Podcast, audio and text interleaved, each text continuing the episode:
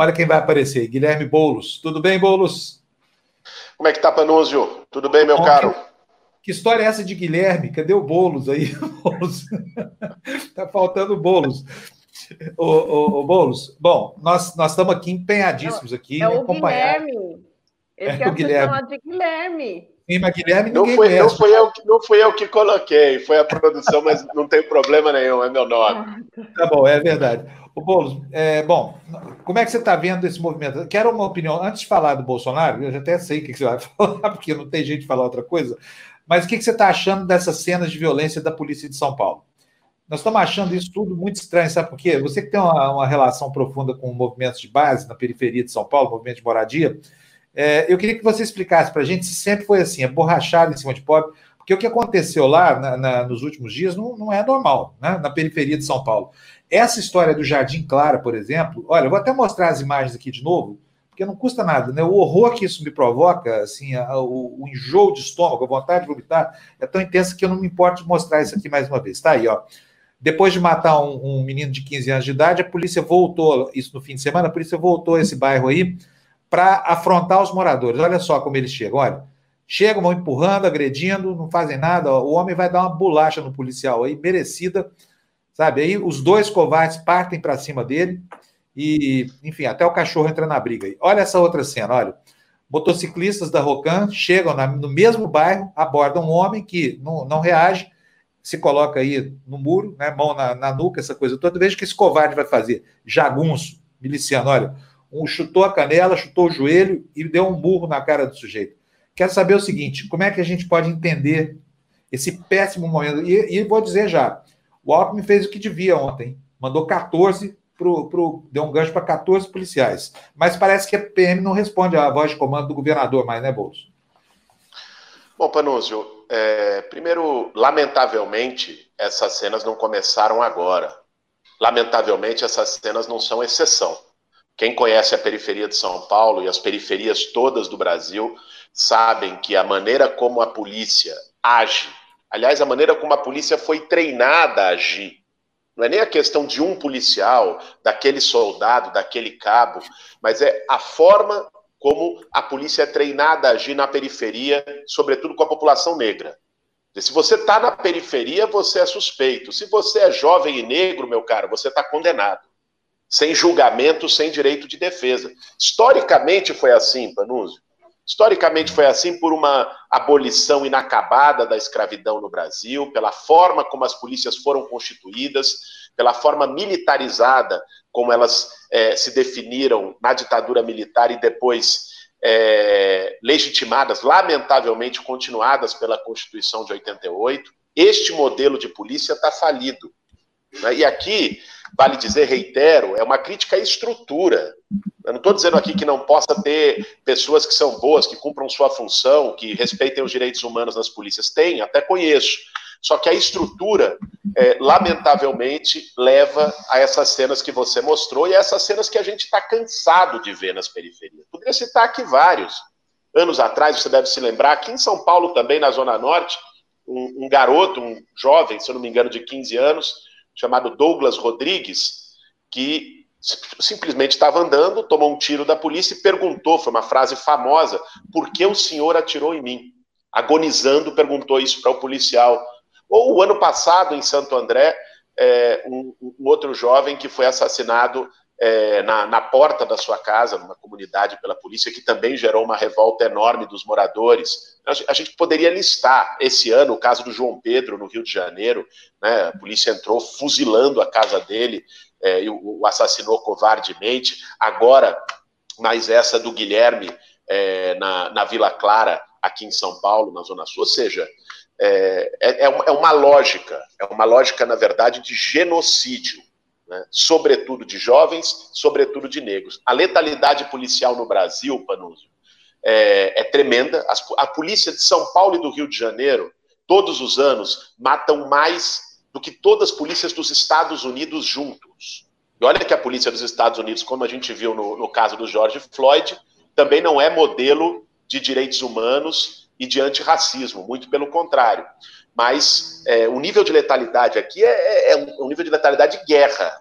Né? As forças públicas do Brasil, as forças de segurança, matam, matam mais do que na guerra da, da Síria, sabe? Assim, é um negócio é, lamentável e 75% desses mortos são negros. Aqui no estado de São Paulo, 67% é, são negros. Então, lamentavelmente, essa novela não vem de hoje. É, olha, o governador, tudo bem que o Dória agora tenha tomado essa medida, bom que tomou em relação à punição, aquelas cenas que nós vimos também na semana passada, que não chegaram à morte, felizmente, mas de um espancamento, de uma verdadeira tortura é, de, um, de, um, de um homem numa, numa comunidade na zona norte de São Paulo. Agora, que o mínimo que ele pode fazer é afastar e determinar a prisão administrativa desses policiais. Agora, a gente não vê no discurso do Dória é, e na prática do Dória qualquer iniciativa mais forte de coibir. Embora seja verdade o que você falou, é, de que existe um bolsonarismo infiltrado nas polícias militares de todo o Brasil que, que forma comandos paralelos para além dos governadores. Agora, no caso daqui, no caso do Witzel no Rio de Janeiro, os governadores estão longe de dar o exemplo contrário. Né? O Witzel foi o que falava de atirar na cabecinha. Né? O Dória foi o que falou que, é, no começo do seu governo, para fazer média, como ele se elegeu como Bolsodória, né, de que iria, ele, as mães de quem cometesse crime iriam chorar no cemitério, como se existisse pena de morte no Brasil. Enfim, esse é o retrato lamentável de uma sociedade desigual, de uma sociedade racista, é, de um modelo de polícia ultrapassado. O Bulos, bom dia, tudo bem? A Juliana aqui, ó. Tudo bem? Bom dia, Juliana, tudo bem? Já fiz coraçãozinho com você lá no estúdio, lembra? Lembro, lembro sim. Eu queria saber uma coisa, aproveitando essa primeira pergunta, é, qual que seria uma proposta adequada para se trabalhar com a questão da segurança no estado de São Paulo? Porque ontem nós tivemos aqui o ouvidor da polícia e ele comentou sobre a esquerda ter perdido a, o diálogo e a narrativa sobre as propostas de segurança, né? Que basicamente quem fez essas propostas foi a direita e, e da maneira como a direita quis fazer. Qual seria, da parte da esquerda, uma alternativa para a segurança? Juliana, é, eu, eu, concordo até com o Eliseu, não assisti a entrevista dele, mas concordo de que, lamentavelmente, a, a esquerda não conseguiu apresentar um projeto de segurança pública é, para o país né, e acabou deixando esse discurso na mão dos carniceiros, né, na mão de quem diz tem que matar, direito humano é direito de bandido, é, por, por aí vai. Esse discurso que a gente já conhece, autoritário, que acompanha a formação histórica brasileira. É, eu, eu, eu acredito num outro modelo de polícia. Defendi isso como candidato a presidente da República em 2018 e sigo defendendo. Um modelo que não esteja baseado centralmente na repressão, como é hoje. Hoje nós temos um modelo repressivo tiro, porrada e bomba. Nós temos que ter um modelo baseado na prevenção e na inteligência. O que, que é isso? Primeiro, assim, a prevenção é, é uma iniciativa social. Qualquer dado, em qualquer país do mundo, demonstra que onde há mais oportunidades sociais, onde há programas para a juventude, né, onde há emprego, onde há, é, por exemplo, áreas, áreas esportivas, de lazer, há uma redução brutal de todas as formas de criminalidade. Né?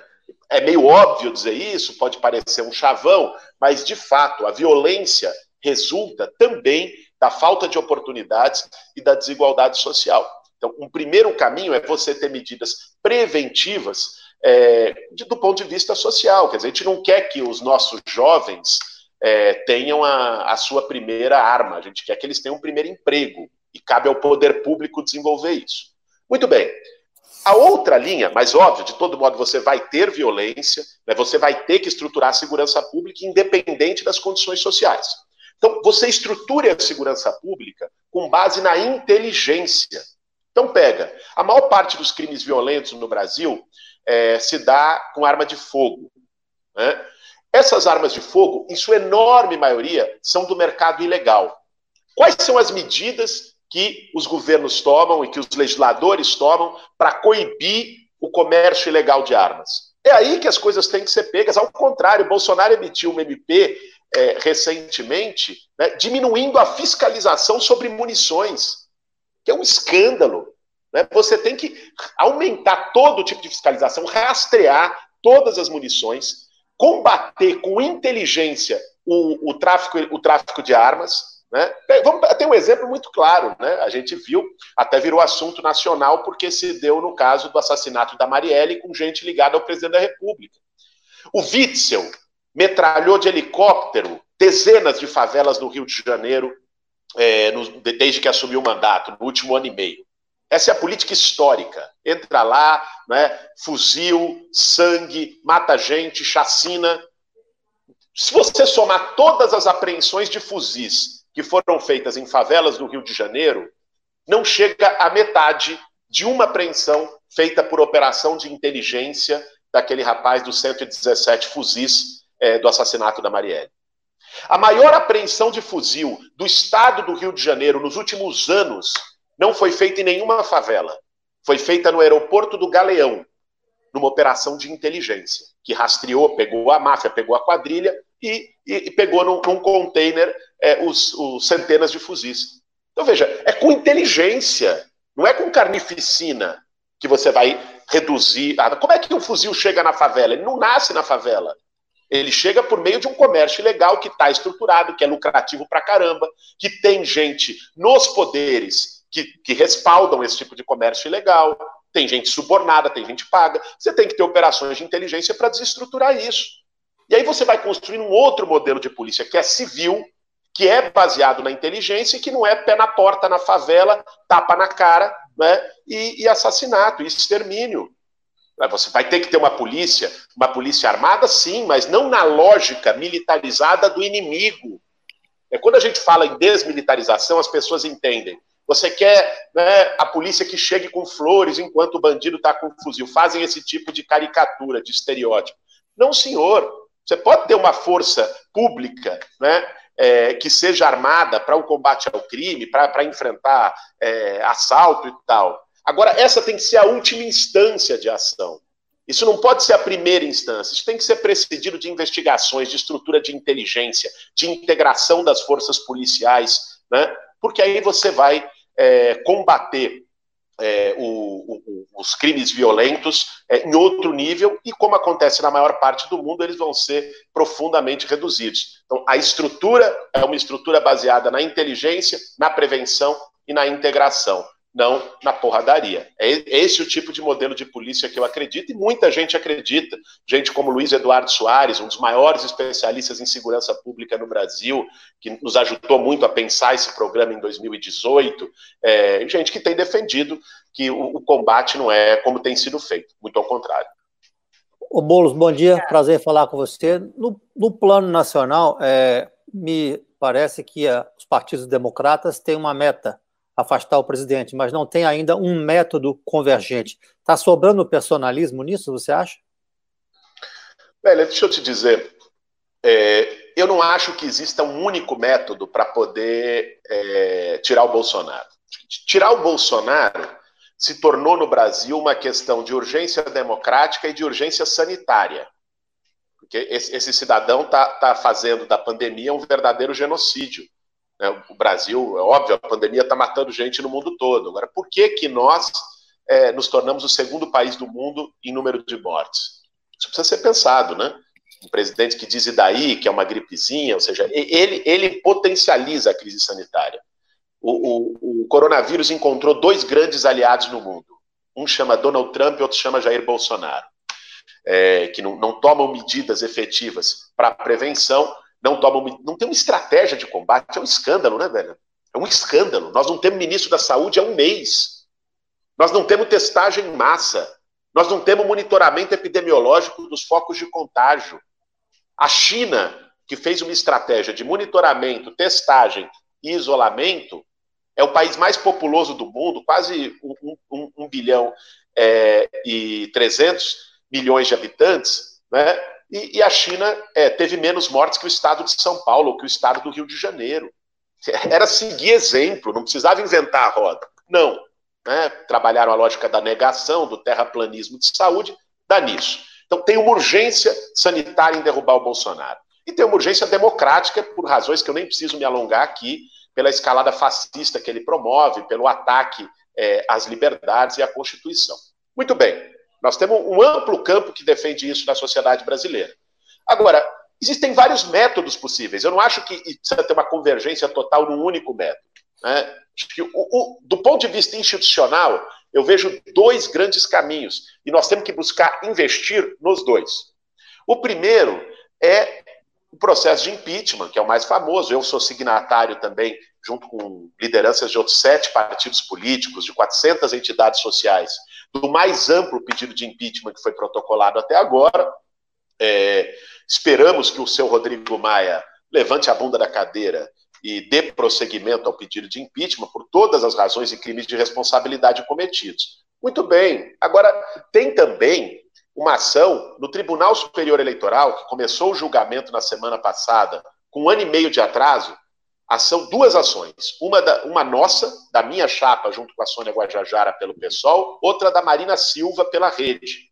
São as ações que estão sendo julgadas no Tribunal Superior Eleitoral que pedem a cassação da chapa Bolsonaro-Mourão. E você quer que eu te diga? Eu acho que este é o caminho mais legítimo e também o menos custoso para a sociedade. Por quê? Porque os crimes eleitorais do Bolsonaro precedem os crimes de responsabilidade. Mais do que isso, se a chapa for caçada, não entra o Mourão. Você tem novas eleições em 90 dias e devolve a soberania popular, que é o que diz a Constituição. Então, acredito que esse, esse é um caminho também é, bastante legítimo, e nós temos que combinar esforços, pressionar o TSE, pressionar o Rodrigo Maia para abrir processo de impeachment. Eu não vejo problema que você tenha várias linhas de fogo para buscar derrotar o governo Bolsonaro, além, é claro, de todo o processo de mobilização de rua que se iniciou, que é extremamente necessário. Sem isso, é, não tem é, impeachment, não tem cassação de chapa, sem pressão da sociedade. Uh, Boulos, uh, é necessária a pressão da sociedade, sem dúvida alguma, isso é opinião uh, unânime. Não? Agora, uma parte da, da, dos democratas e uma parte da própria esquerda parece já estar partindo para, uh, inclusive, um, um processo eleitoral, ou seja, defendendo programas de governo. Quer dizer, dizendo o seguinte: nós temos que apresentar programas, não? e programas de esquerda, não sei o quê, de, para defender, então, uh, o que vai acontecer em 2022. Acontece que nós temos uma urgência, duas urgências, como você uh, salientou agora há pouco, e uh, a urgência maior é tirar o Bolsonaro dali. Não?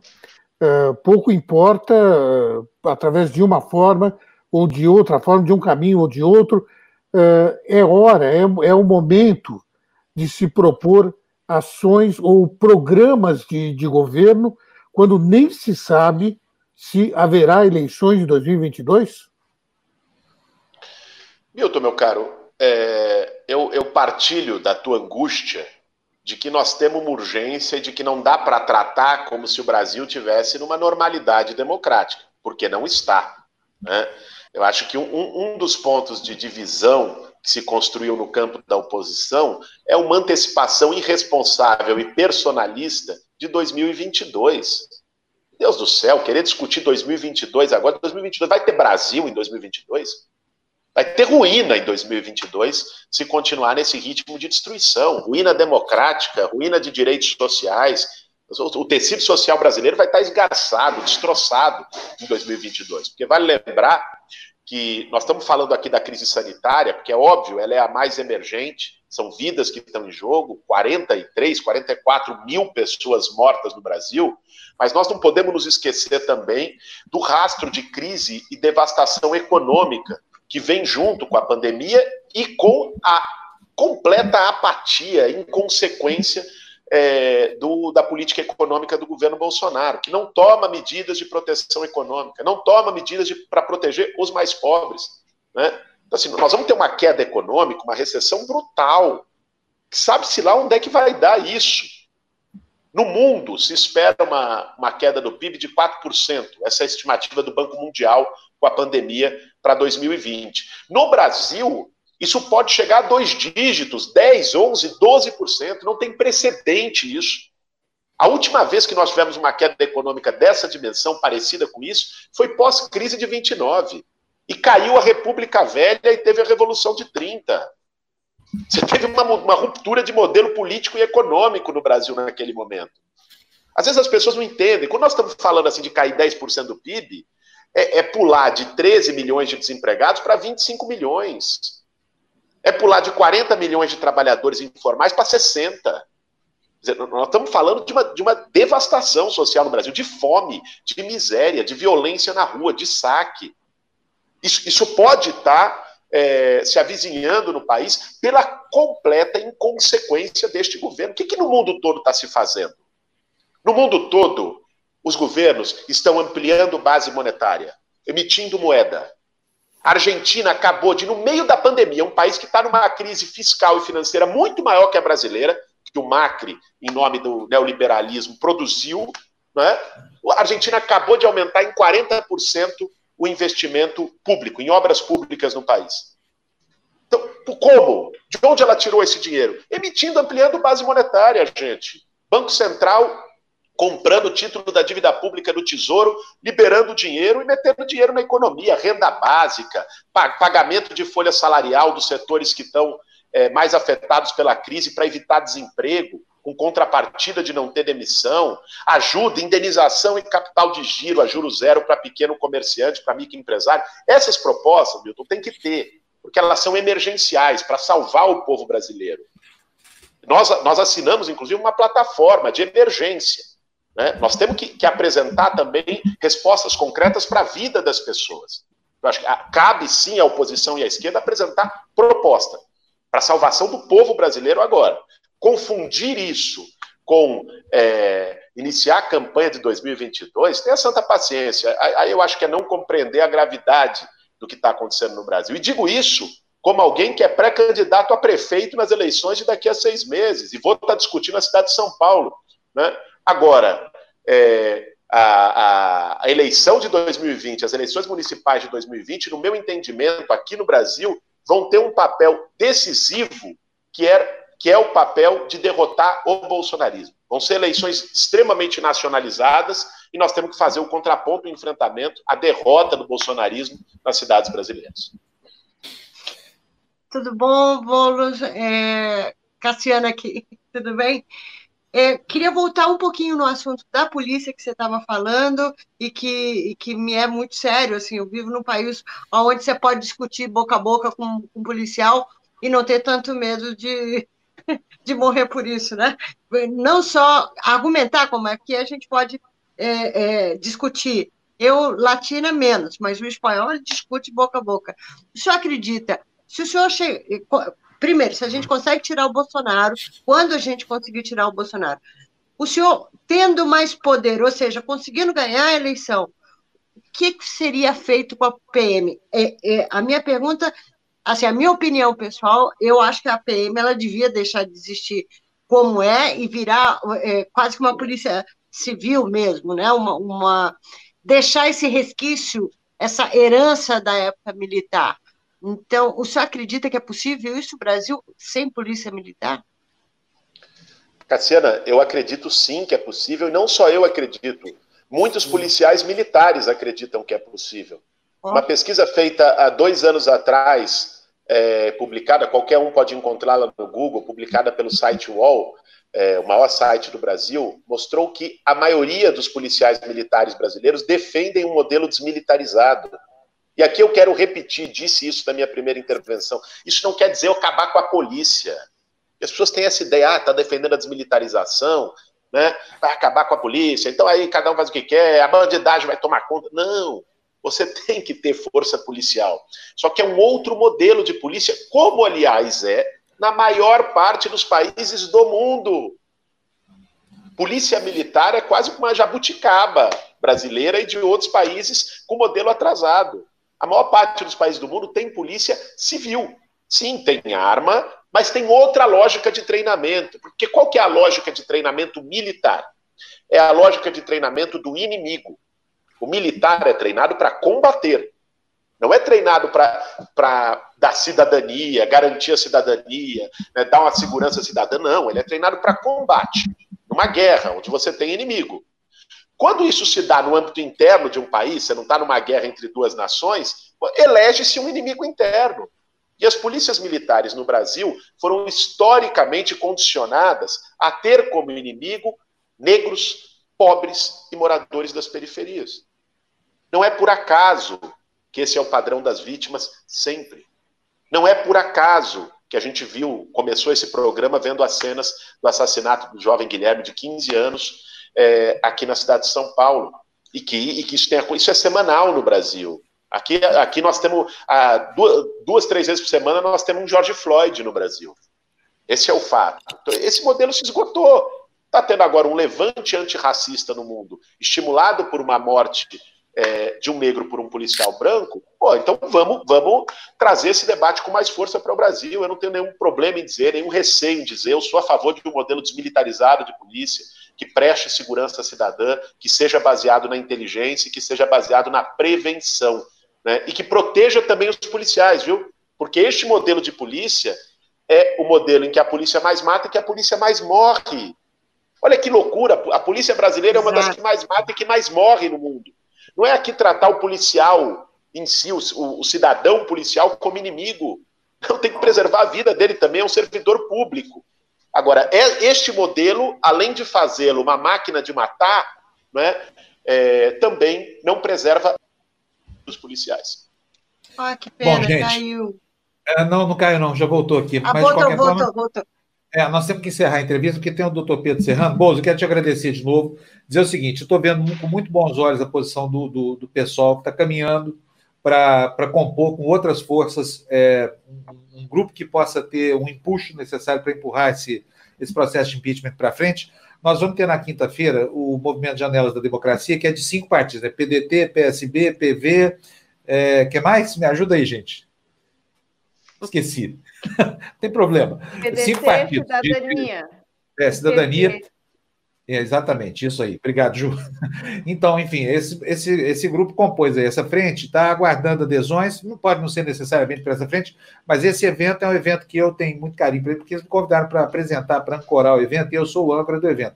Agora, eu queria ver todo mundo nesse barco, sabe, Bolo? O meu, meu desejo era ver você lá dentro, o Lula, que é importantíssimo, todo mundo, sabe? Porque eu, eu vejo isso que você falou. A gente aponta a luneta para 2022 não enxerga nada, está um buraco preto lá, a gente não sabe se vai ter 2022. Então, as forças democráticas desse país têm que defender o espaço democrático, a arena democrática, né? E não projetos pessoais, porque a gente não sabe se vai ter eleição. Se tiver uma ditadura estabelecida, ó, desculpa aqui o avião passando aqui em casa, se tiver uma ditadura estabelecida, e como parece que vão ter, vai ser muito difícil né, ter o espaço para a luta política entre as oposições, a esquerda, centro-esquerda, centro democrático, essa coisa toda. Você não acha? Eu não tenho a menor dúvida, Panúzio. É, eu acho que eu, eu, sou um dos maiores defensores, meu caro, da, de você ter uma unidade do campo de oposição em defesa da democracia. Né? Tenho dialogado com muita gente. É, assinamos, aliás, logo no começo da pandemia, a primeira iniciativa que construiu isso é, e tentou ampliar mais, foi uma iniciativa que nós participamos e que eu, eu falei com Ciro Gomes, com Requião, com, com Haddad, com Flávio Dino, é, com, com a Marina, com, com vários setores para que a gente pudesse ter um manifesto conjunto de medidas para a crise de derrotar o Bolsonaro. Eu sou muito a favor, acho que as pequenas disputas num momento como esse não pode nos impedir de ter um foco maior que a defesa da democracia no Brasil, a defesa dos direitos e a derrota desse governo genocida. Como você, eu espero que a gente possa avançar nisso e ter uma oposição cada vez mais unificada, cada vez menos marcada por projetos pessoais, cada vez menos marcada por ressentimentos e com compromisso com um projeto democrático e popular para o Brasil. Um abraço, Boulos. Muito obrigado mais uma vez, tá? Valeu. Abração, meus caros. Até mais. Tchau, tchau. Tchau, tchau. Tchau, Boulos.